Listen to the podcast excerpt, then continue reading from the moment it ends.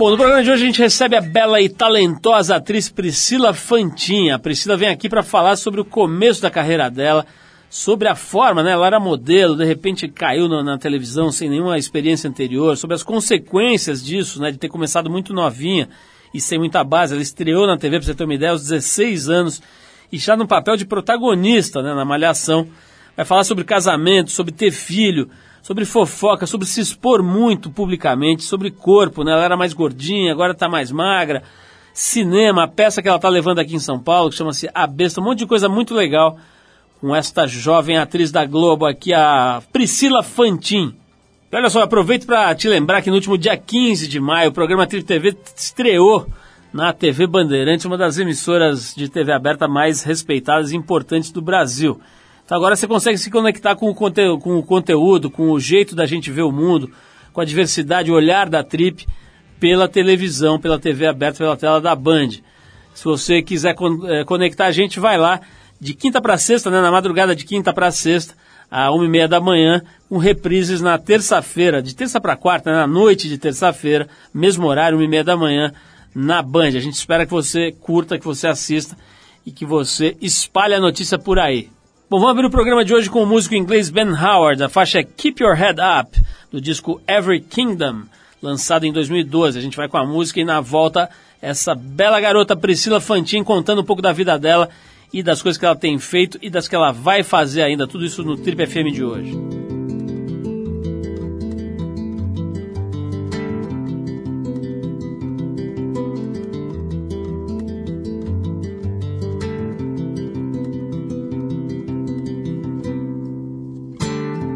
Spent my time watching the spaces that had grown between us, and I cut my mind on second best. All the scars that come with the greenness, and I gave my eyes to the boredom. Still, the seabed wouldn't let me in, and I tried my best to embrace the darkness in which I swim. Now, walking back down this mountain, the strength of a turning tide, oh, the wind so soft at my skin.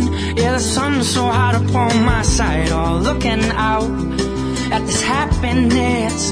I search for between the sheets or feeling blind to realize all I was searching for was me.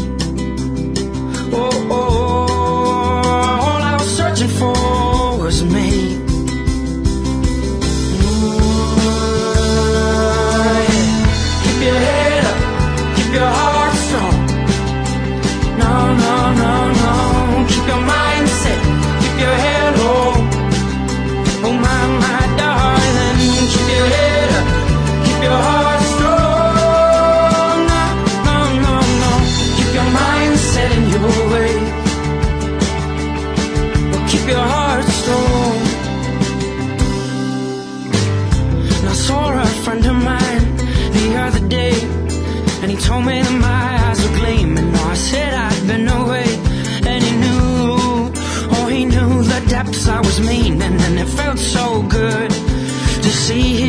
All the comfort invested in my soul.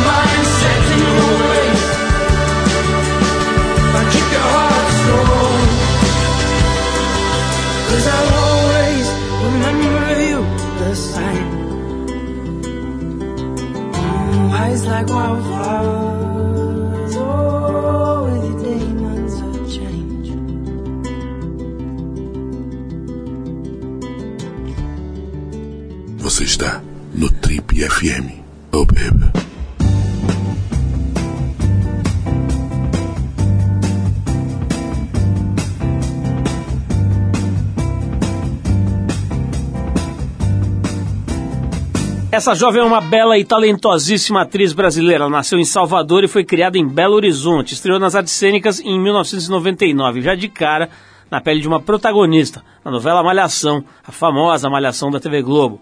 Hoje contratada pela emissora, ela trabalhou ainda aí com um destaque nas novelas Esperança e Alma Gêmea.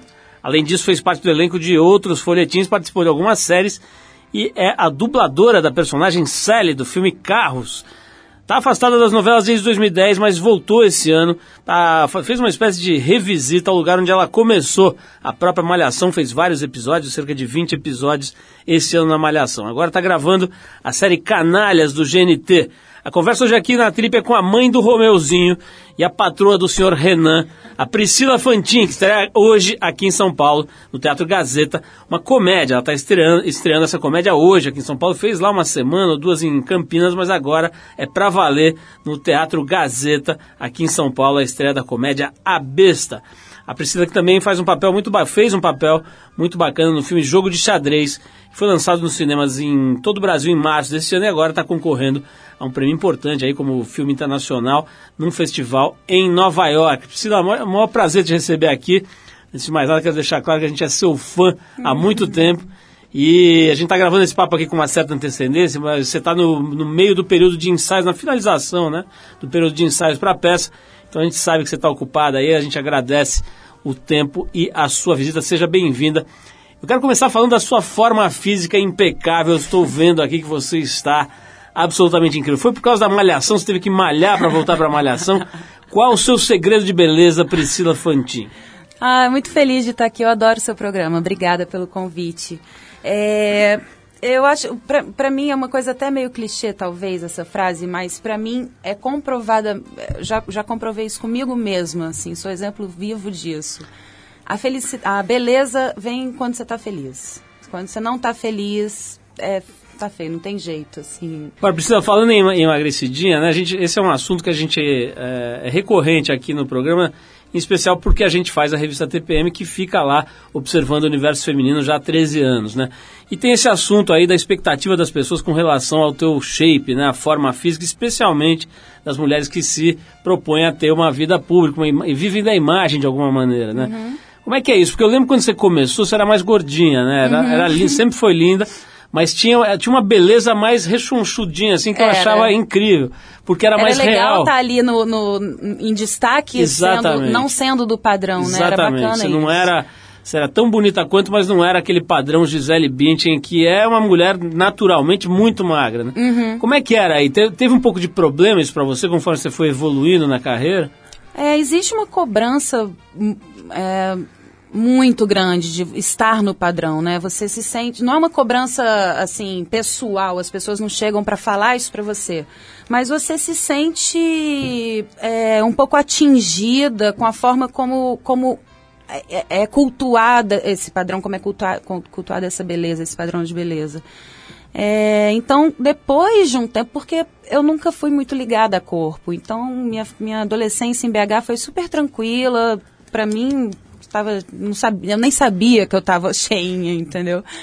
E estava lá tranquila. Na verdade, eu tinha naquela época uma até uma, um, um pouco de disfunção, que eu estava, enfim, estava viajando, tive é, fiquei, fui morar fora do país, longe da família, então teve uma confusão emocional que gerou também, respingou um pouco ali para o corpo, teve uma retenção li, de líquido ali, um pouco de displasia, enfim. É, mas para mim nunca, eu nunca liguei muito para isso. É, a partir do momento em que eu era protagonista da Malhação, que era uma menina de muito destaque, que, que todas as revistas que conversavam comigo vinham falar deste assunto, eu comecei a entender que eu era diferente, que aí esse assunto começou a me incomodar um pouco, sim.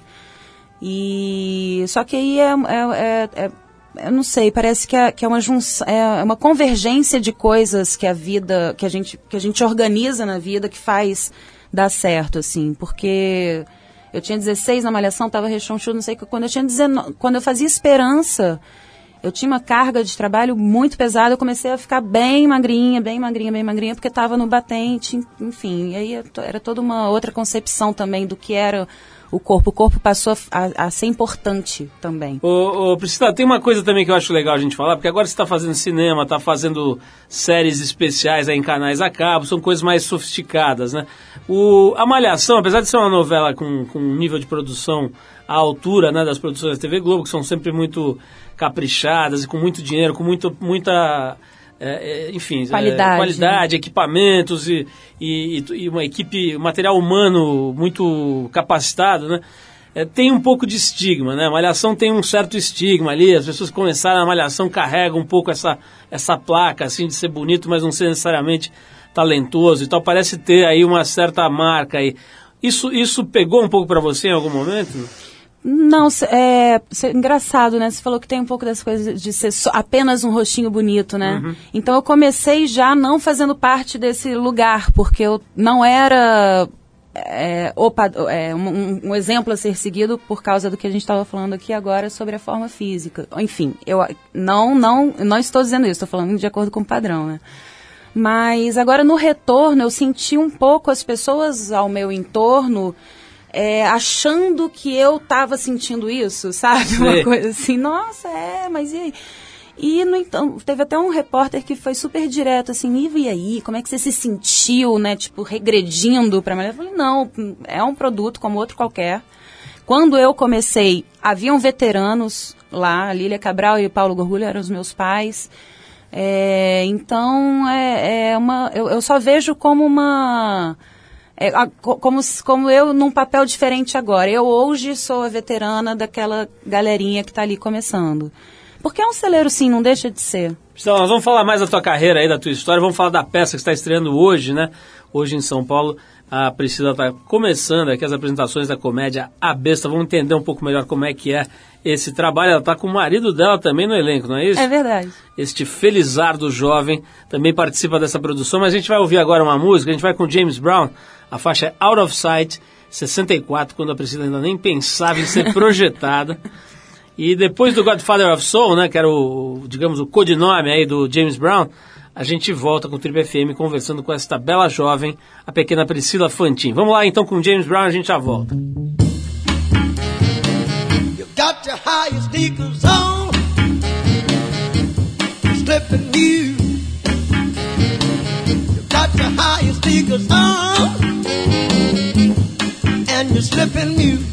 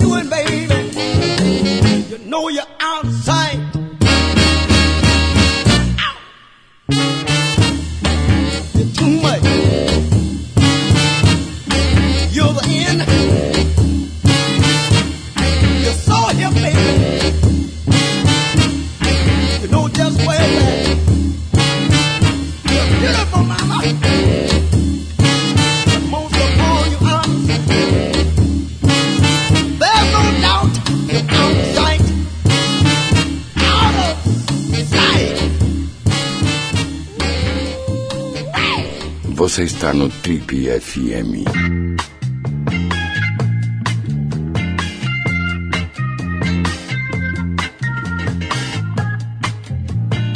Legal, pessoal, estamos de volta. Esse é o programa de rádio da revista Trip. Hoje entrevistando a pequena Priscila Fantin, esta beldade que também é talentosíssima. Está começando hoje uma peça em São Paulo chamada A Besta.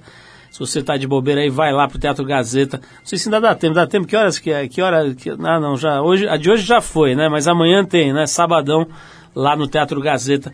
A Priscila Fantin tá com A Besta. Como é que é essa peça, Priscila?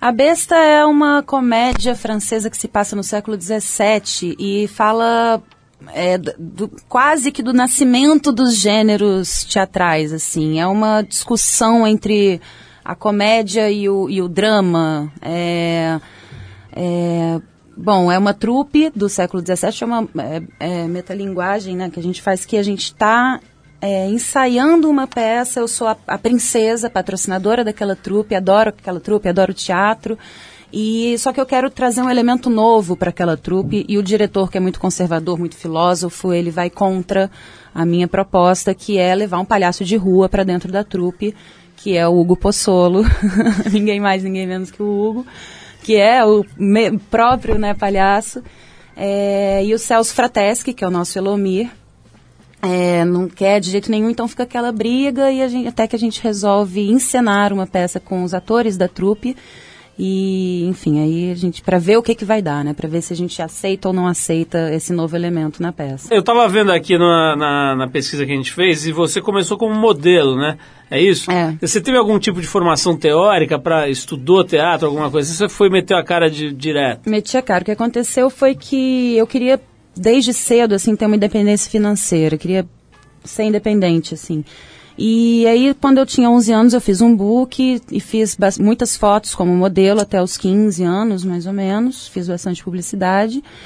E foi quando o pessoal da Globo que estava fazendo um casting, um apanhado pelo Brasil, sem nada específico, para nenhum material específico, estava só recolhendo caras novas, assim, eles viram um- uma foto minha numa produtora de elenco, me chamaram para fazer uma, um textinho na TV, eu fiz, descompromissadamente. Fui pro meu intercâmbio, um ano depois reformularam a malhação e... Você estava nos Estados Unidos? Estava nos Estados Unidos. E aí o Ricardo Washington cismou comigo, viu a minha fita e cismou comigo e enfim, aí e foi muito louca essa insistência, porque a, a princípio, assim, eu falei de cara, não, não vou trocar meu intercâmbio, que eu acabei de chegar, estava uma semana lá quando me ligaram, não vou trocar meu intercâmbio, não vou, não vou trocar, quero ter essa experiência, para mim isso vai ser enriquecedor. Aí depois, ah, mas elenco de apoio, não, não quero, não vou trocar. Ah, então, ah, vem fazer teste para protagonista. Como assim, gente? Vou voltar cinco aviões, que eu estava na divisa com o Canadá, vou voltar cinco aviões, um dia e meio viajando pra fazer um teste? E aí, essa grana toda de passagem, como é que fica, não sei o quê. Aí na quarta semana, vem, ah, ele quer você para ser protagonista. Falei, muito estranho. Eu achei muito estranho. Falei, a vida tá me dando um negócio, assim, tá me empurrando um negócio que é o que todo mundo quer, muita gente sonha com isso. Eu não posso simplesmente, eu achei irresponsável da minha parte não, não abraçar, sabe? Eu falei, tá, a vida tá me desafiando, eu preciso ver como que eu vou me virar. Vamos aceitar esse desafio e ver o que que acontece. E aí voltei, já, tipo, o Ricardo tinha me mandado um teste para fazer. Eu não conseguia ler de tanto que estava confusa com aquilo tudo. Quando eu cheguei no Rio, sentei para conversar com ele, falei, olha, desculpa, não consegui ler o teste ainda e tal, você me dá um tempo. Ele, não, não precisa fazer o teste, eu quero assim mesmo e tal. Tipo, dia seguinte, praticamente, estava gravando. Então, foi muito rápido.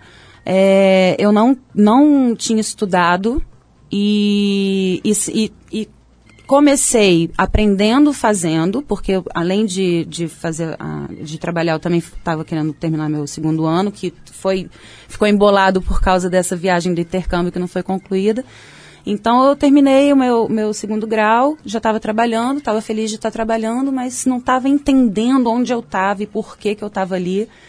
É, é, fui me assustando com muitas coisas que vêm junto com aparecer na televisão. E até que quando eu fiz Esperança, eu entendi o que era o meu trabalho e me apaixonei pelo meu trabalho. E a partir daí, desde sempre eu, eu, eu, eu tinha uma postura em cena de aprendizagem. Então, se eu estava com qualquer um que eu estivesse contracenando, eu estava tentando aprender alguma coisa com essa pessoa. E eu tive ótimos professores. Muito bons professores. Agora é engraçado, você, você contando essas histórias, parece que você estava super madura, tomou uma decisão com 16 anos. Acho que eu não sabia nem pegar ônibus ainda. Você já estava tomando uma decisão de vida, sai dos Estados Unidos, aceita um papel de protagonista numa novela e tal. Imagina teus amigos, por exemplo, lá de BH, Entenderam estavam nada. Estavam no, no, no parquinho, Né, no shopping. no shopping. Como é que é, assim, para uma pessoa de 16 anos dar um passo desse tão, tão definitivo aí na, na vida? Pois é, eu, eu não tinha nem noção de que era tão definitivo assim. Eu vim para ver no que ia dar e fui ficando de seis meses em seis meses de contrato que a gente foi renovando, foi dando certo. De repente eu passei na faculdade, de repente eu tinha um namorado no Rio, aí a vida foi acontecendo. Eu fui, assim, eu aceitei e, e- enfim. Mas é, é estranho, é, é difícil, porque a gente não tem, não está completamente formado. Eu ainda não sabia muito bem quem eu era e realmente foi um, eu assumi uma responsabilidade bem grande. E assim, tive o, o ônus disso também, que foi perder um pouco dessa convivência com os amigos, eh, ter um pouco ainda dessa terminar de, for, de dessa essa formação, né? Terminar a formação para virar adulto. Eu fiquei direto no trabalho como uma adulta e, e ficou um pouco defasada essa outra parte. né? Vamos, vamos falar mais disso, mas antes vou fazer mais uma pausa aqui. A gente vai tocar mais uma música de um tempo em que a Priscila ainda não tinha sido projetada. Aliás, só tem música aqui de quando ela não tinha nascido, mas não vai mal, você você vai gostar. A gente vai de Ney Mato Grosso, Ai, adoro! Secos e Molhados, né? A gente vai pegar aí a, a- o, o- o disco dos Secos e Molhados, que levava o nome da banda, que é de 73. A faixa que a gente escolheu é Sangue Latino. E a gente te lembra que o Mato Grosso está na, na edição da Trip, que acabou de sair nas bancas esses dias, que tem o Nando Reis na capa. É uma edição inteira falando sobre venenos. Vale a pena dar uma olhada, os venenos todos eh, aos quais a gente está exposto aí, né? Desde a, da- dos alimentos, até o ar, até o excesso de informação, até a loucurada toda em que a gente se meteu nos últimos anos nesse mundo. E tá lá o Ney Mato Grosso, inclusive numa foto incrível, meio pelado, correndo pelas pradarias brasileiras, sei lá onde que é, mas tá bem legal essa foto aqui. Bom, vamos com Sangue Latino do Ney Mato Grosso com Secos e Molhados, de 1973. Daqui a pouquinho saberemos um pouco de segredos incríveis da vida da pequena Priscila Fantin. Inclusive o fato de que ela nasceu em Salvador. Eu pelo menos não sabia disso. Vamos falar um pouco sobre esse aspecto também da vida dela. Vamos lá.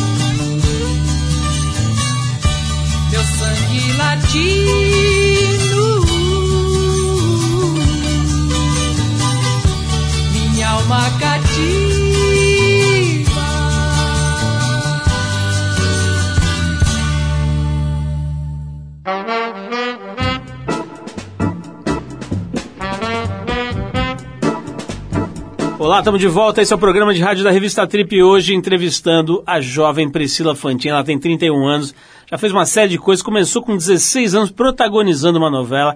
Acreditem se quiser. Aliás, Priscila, pensando nos seus pais aqui, né? Como é que é? Porque a gente tava, você estava contando a história, ah, e aí eu decidi, peguei e voltei do, do intercâmbio e tal. Seus pais não ficaram completamente enlouquecidos, assustados e com medo? Então, minha mãe estava acompanhando tudo de pertinho. Era para ela que ligavam quan- enquanto eu estava lá nos Estados Unidos e ela que ficava fazendo a ponte.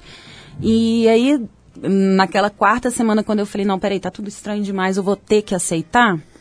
Mas, e aí? Se acontecer, quem vai pro Rio comigo?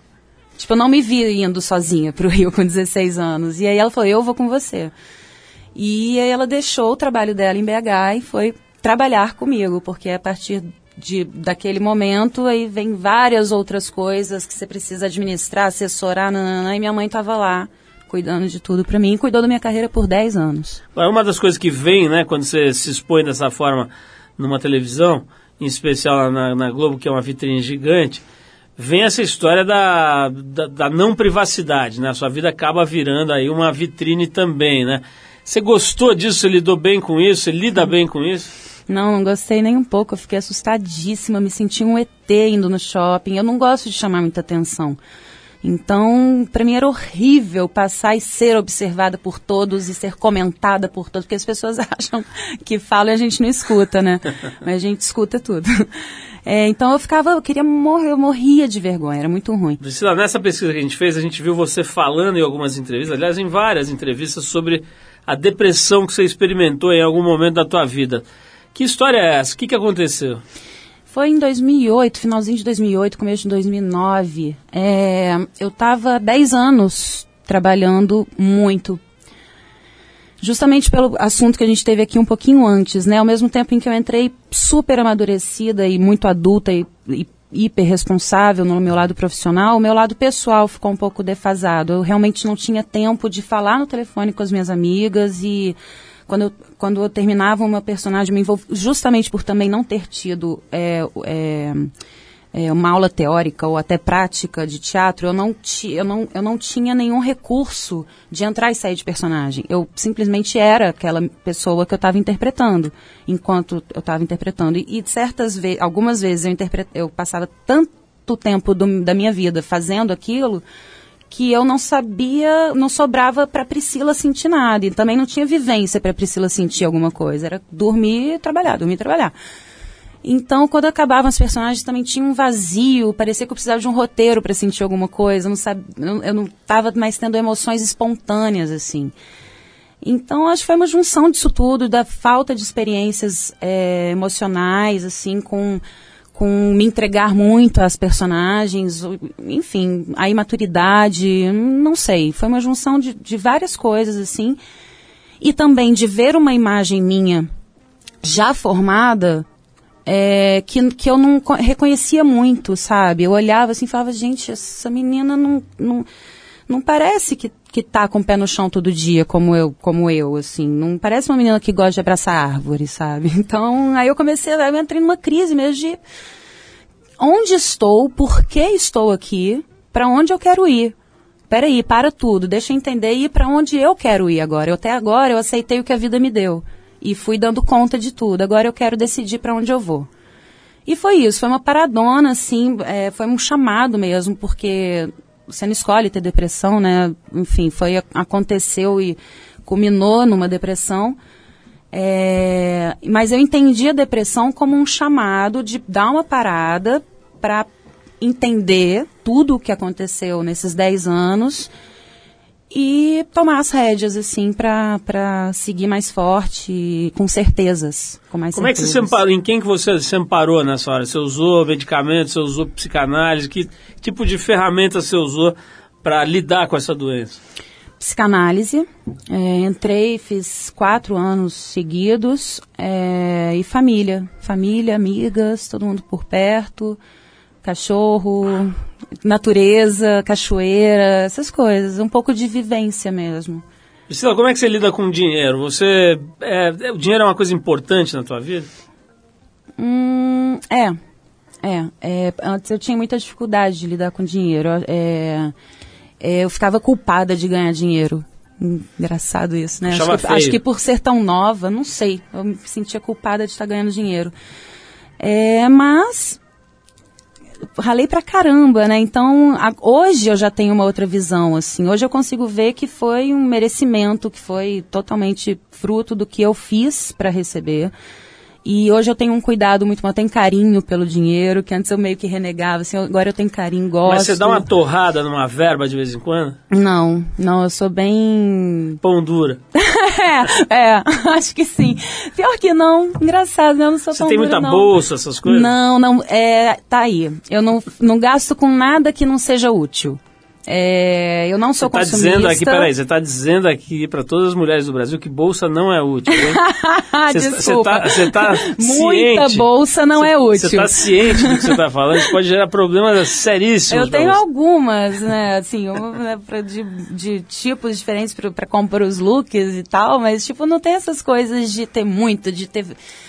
Nós entrevistamos recentemente a Ana Paula Padrão, ela disse o seguinte, que a bolsa é um outro ser que a mulher carrega para os lugares. É como se fosse uma outra pessoinha que tem personalidade própria e ela precisa ter muitas pessoinhas dessa em casa. É mesmo? Então ela carrega uma pessoinha que por acaso tem esse formato de um saco assim gigante. Que guarda Mas na verdade é uma pessoa. Eu achei ótima a definição, porque só assim para explicar o fato de que algumas mulheres têm 80 bolsas em casa.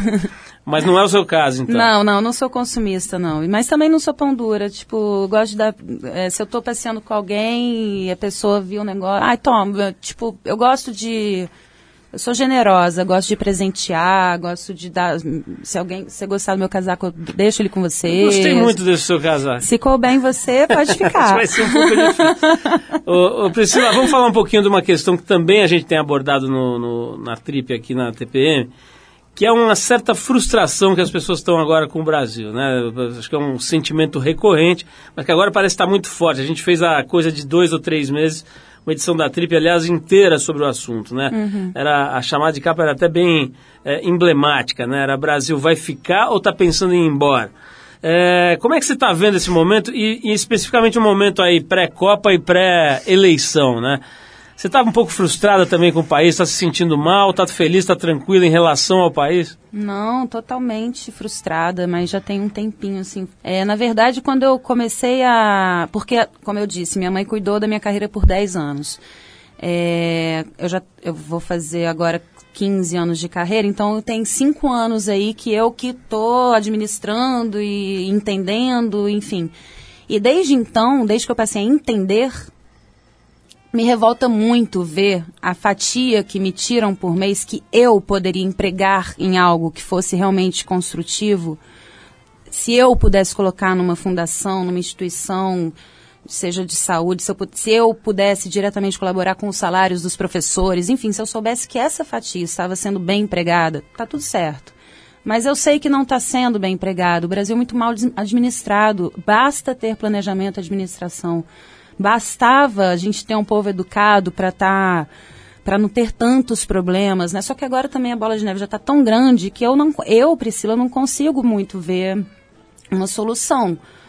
Então, é, já passei da frustração pro vou embora daqui em algum momento, assim, quando der. Você tem essa eu- vontade? tenho, porque eu acho muito injusto com quem trabalha, com quem é correto, com quem paga os impostos direitinho, nananana, e não, não tem serviço de- que, sirva a gente. Nada serve a gente. Tudo é contra a gente, parece. Então vamos tocar uma música, acho que a gente ganha mais aqui. É, nós, vamos, nós vamos ouvir agora o Bob Dylan, a faixa aquela Knocking on Heaven's Door, que é de 73 também, mesmo ano do Sangue Latino lá dos Secos e Molhados.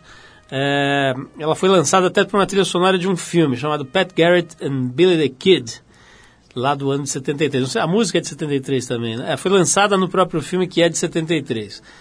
Então, na volta a gente fala um pouco mais aqui com a Priscila Fantin, vamos falar um pouco de cinema, né? Já que a gente está tocando uma, uma música aqui que foi lançada para a trilha de um filme, a gente vai falar um pouquinho da experiência dela no cinema. Vamos lá, Bob Dylan com Knocking on Heaven's Door.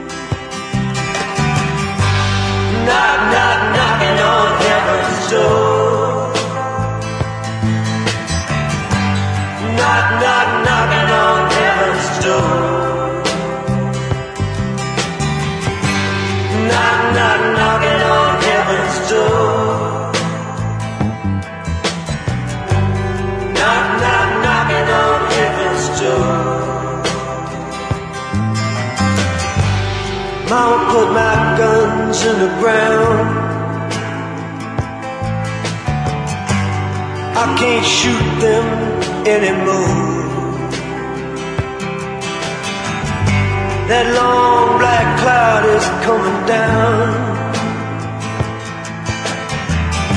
I feel I'm knocking on heaven's door. Knock, knock, knocking on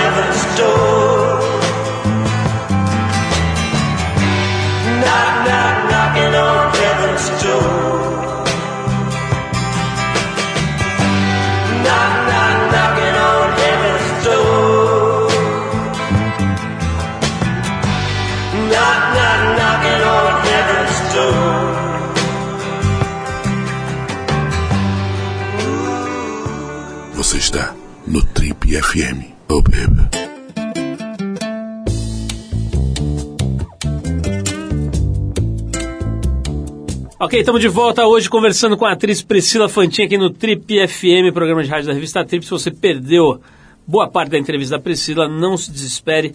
Vai lá no trip.com.br, tem toda a entrevista da Priscila lá para você baixar, ouvir com calma, ouvir no, sua, no seu passeio de bicicleta, por exemplo. E tem também mais uns 15 anos de entrevistas nossas aqui para você baixar e ouvir tranquilamente quando e onde quiser.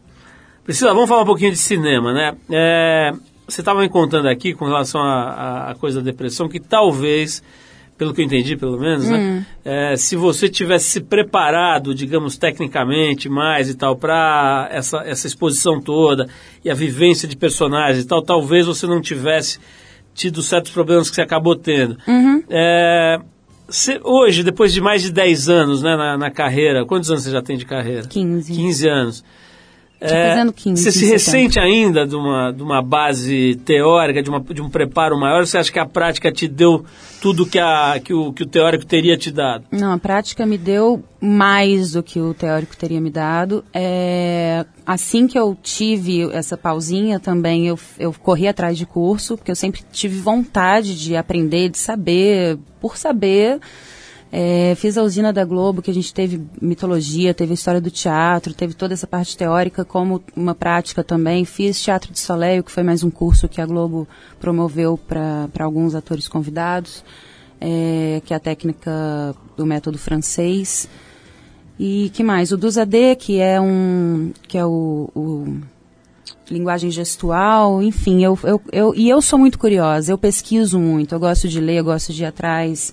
É, enfim, a teoria faz parte, sim. Eu, eu, eu nunca consegui muito não aprender alguma coisa, seja da forma que fosse. Como é que é no cinema? Né? A hora que você vai pro cinema muda bastante, né? A lógica toda, a dinâmica da, do trabalho, né? Você estranhou um pouco o cinema, o ritmo, como é que as coisas funcionam, as, as câmeras? Não, eu já fui sabendo mais ou menos como era, então estava já esperando aquele ritmo mais lento, mais cauteloso. É uma obra fechada, que isso é, é, é, é, é um ganho para nós arti atores, assim, que a gente pode estudar melhor a personagem, fazer uma curva emocional mais bem desenhada, com mais nuances. É, então, é, eu fui esperando realmente um ambiente diferente e querendo estar ali. Esses dias a gente entrevistou a Bianca Comparato também, que Sim. acabou de ganhar um prêmio importante aí da PCA, melhor atriz de TV. Ela é novinha também, assim como você, acho que deve, deve regular mais ou menos a idade. E ela estava contando pra gente aqui de cenas bem fortes que ela andou fazendo é, num seriado da MTV, né, Ale? É, a Menina Sem Qualidades, um seriado bem interessante, dirigido pelo Felipe Rich e tal. Mas o fato é que ela teve que fazer lá umas cenas de masturbação e cenas de sexo e cenas assim, digamos, mais complexas no sentido de se expor, Sim. de ficar nua e tal. Você já teve que fazer cenas dessas, ou já fez cenas desse tipo? Já viveu esse tipo de experiência ou não? Hum, nossa, não, bom, a- acho que não, né? Senão acho que estaria lembrando. Eu tive, assim, a primeira transa da Tati em Malhação pra mim foi complicado. Não teve nada demais, mas pra mim já foi complicado. Que eu era muito pudorada naquela. Pudorada tá certo? Essa palavra existe? Talvez exista, mas se não existir, você acaba de fazer um neologismo, que é permitido. É, eu era muito pudorada naquela época. E depois teve a transa do, do, do Tony com a Maria, que também eu fiquei toda ten, tensinha, timidinha, que teve uma coisa de tirar, te, tava de lib, mas teve essa coisa de tirar o vestido, né, ali pra gravar. Eu acho que foi, foi O isso. que, que você pensa assim. nessa hora? Você pensa que tem 42 caras te olhando, ou você pensa que você tá gorda, ou você pensa que pode pegar um ângulo que você tá com uma estria, não sei, como é que é a cabeça da mulher nessa hora? Ai, Ou tudo isso? Não, eu acho. Bom, do- no meu caso é totalmente racional e, e profissional, assim, no sentido de que é, o diretor marcou a cena, a gente começa dando um beijo, eu tenho que passar a minha mão atrás da nuca e depois a minha mão vai descendo e vai desabotoar um o último botão da camisa. Então, eu vou ter que realmente fazer exatamente dessa forma, porque ele já sabe a luz e a câmera que ele vai usar. E se eu me preocupar com qualquer outra coisa, é, vai, vai desandar, não vai sair do jeito que, que tem que ser.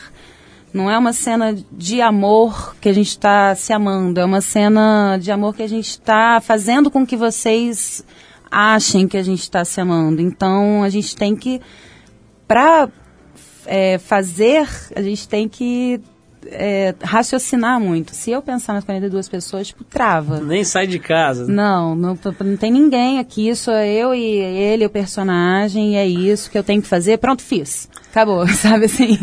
Sei lá, no, no, no jogo de xadrez, que é o filme que você fez, que foi, que foi para cartaz, entrou em cartaz agora em, em março, né?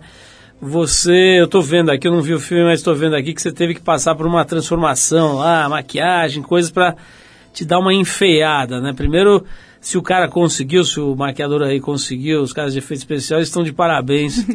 Merecem realmente um prêmio da NASA, porque deve ser bem difícil dar um enfeião em você. Mas enfim, como é que foi é, se ver de outro jeito, né? Quer dizer, porque uma coisa é você interpretar uma outra pessoa, outra coisa é você olhar no espelho e tem outro bicho lá, né? foi É, assim? Muito legal, eu adoro essas coisas, adoro caracterização, né, me mudar, ficar diferente. Deram uma enfeiada boa em você? O cabelo a gente pintou, repintou, despintou e pintou várias vezes em pouco tempo, então ele ficou já com uma, uma textura muito ruim, assim, era uma tinta que tinha meio que crescido na prisão, então era uma. Era uma era, tava horrível. É, a gente fazia rugas pra, na hora só de gravar, então isso, essa experiência eu não tive muito, mas passei a reparar onde elas vão, estão chegando, assim, falei, gente, olha, É as assim que eu rugas- vou ficar? Tô ficando, tô vendo, elas estão vindo. É, então a gente passava só na hora de filmar, o dente amarelo também, a gente só amarelava na hora de filmar, esmalte comido, ok, conviver, e é isso, era mais na hora de filmar mesmo que vinha aquela estranha, o cabelo que estava feio na vida, mas de resto era, na- era a transformação da, da figura também, que tem uma coisa do corpo, assim, que fica mais esquisitona. Nesse filme parece que tem muita cena de ação, né? Você- faz lutas e tal. Você, Sim. Como é que foi? Você teve que fazer algum tipo de laboratório? Você já gosta disso? Já tem alguma ligação com esse universo? Não, eu já tinha uma intimidade com a luta. Meu irmão luta desde sempre, assim, e ele gostava de treinar comigo em casa, em mim, né? Não comigo, porque eu era bem, bem menor que ele, mas ele treinava, treinava em mim. Então já tinha uma coisa de me defender, Certo, sabe? Já natural. sabia. É. É, mas já tinha feito capoeira, já tinha feito taekwondo, já tinha feito luta livre, telequete para uma novela. As É, Filhas da Mãe, As é Filhas isso? da Mãe, exatamente.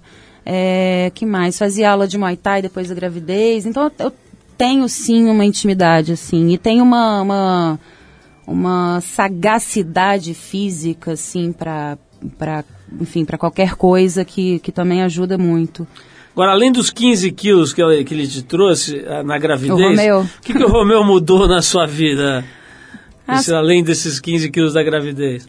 ele mudou a- a- as prioridades, assim. é, é, por exemplo, eu sempre fui uma menina que, gos, que gosta de estar tá em todos os lugares possíveis ao mesmo tempo. Não, não, não. Tipo, hoje em dia eu não tenho a menor vontade, tá tudo certo, eu já curti a vida pra caramba, eu quero estar ali em casa com ele. Então, me deu uma, uma, é, uma tranquilizada, sabe?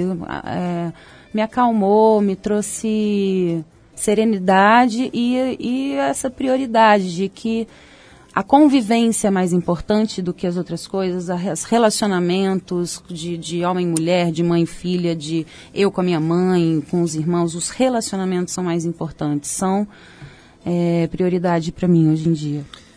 Outro dia assistindo aquele canal Viva, né, que fica reprisando coisas antigas, tá passando lá o Dancing Days, tá um sucesso, aliás, né, a novela, sei lá, deve ter uns 30 anos, fácil. E eu tava vendo lá a Lídia Bronde, não sei se você sabe quem é, mas foi uma figura importantíssima lá, uma grande estrela mesmo, né, uma jovem linda e tal, chegou a posar para Playboy na época, que era uma outra história, Playboy e tal. Enfim, era uma menina no auge.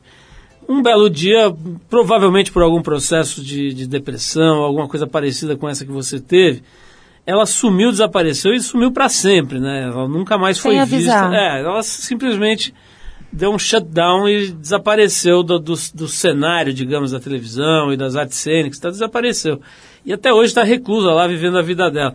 Você já pensou, alguma vez já te passou pela cabeça de, de romper com essa vida de atriz e de exposição pública e tal, e partir para outra aventura? Não?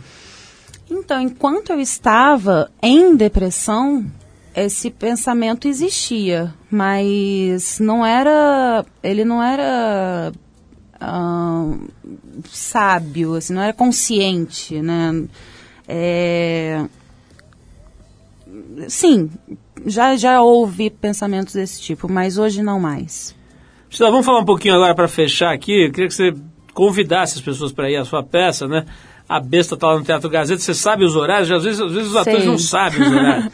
você sabe como é que está funcionando o esquema lá? Sei, toda sexta-feira às 21 horas, sábados e domingos às 20 horas, no Teatro Gazeta na Paulista, número 900. Bom, a gente gravou, então, nesse momento que você está ouvindo a, a- a gente aqui, a Priscila está lá no palco. é, com mais nove atores, é isso? São Isso. dez no total, né? Com- É. Fazendo a peça A Besta, mas amanhã, por exemplo, se você quiser ir, eu sempre dou um toque, porque a gente, esse programa também vai ao ar em rádio de outras cidades. Muita gente né, tem em São Paulo uma espécie de polo, vem para São Paulo para passear, para ver peças, para ver filmes. A gente também recomenda para a galera de outras cidades que deem uma passada lá no Teatro Gazeta para ver esta exuberante jovem Priscila Fantin, nossa convidada de hoje aqui no Trip FM. Obrigado, Priscila, pelo papo, adorei. Gostei muito aí de conhecer um pouco mais da tua carreira, da tua trajetória, do teu jeito de pensar. Manda um beijinho para o pequeno Romeu. Também tem um pimpolho de três anos. O teu tem três já? Vai não? fazer três em agosto. Vai fazer três, é uma fase Ai, que muito gostoso, gostosa, né? Muito. seu pequeno moleque. E a gente vai te dedicar uma música aqui para agradecer a sua presença em grande estilo. Parece que a música é um dos únicos, uma das únicas ferramentas que consegue acionar os dois lados do cérebro ao mesmo tempo, esquerdo e direito, mexe com tudo. Vamos ver se essa música aqui dá uma chacoalhada no seu cerebelo e no seu palimpsesto. É, o cantor francês Ben L'Oncle eu acho que é isso, que é assim que fala. L'Oncle, que eu saiba, é tio, né?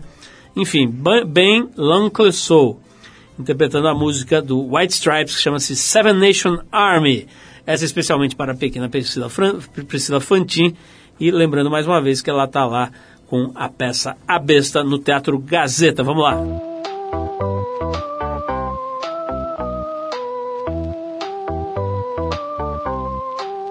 I'm gonna fight them off.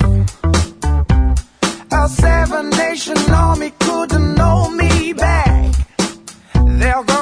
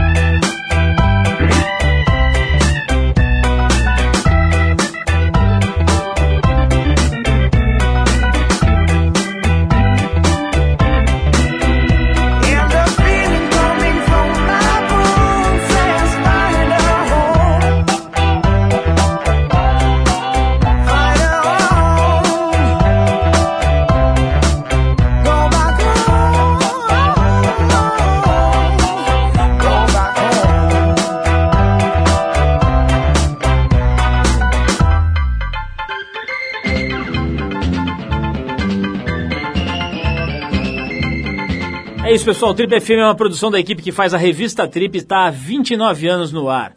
Apresentação Paulo Lima, produção e edição Alexandre Potashev.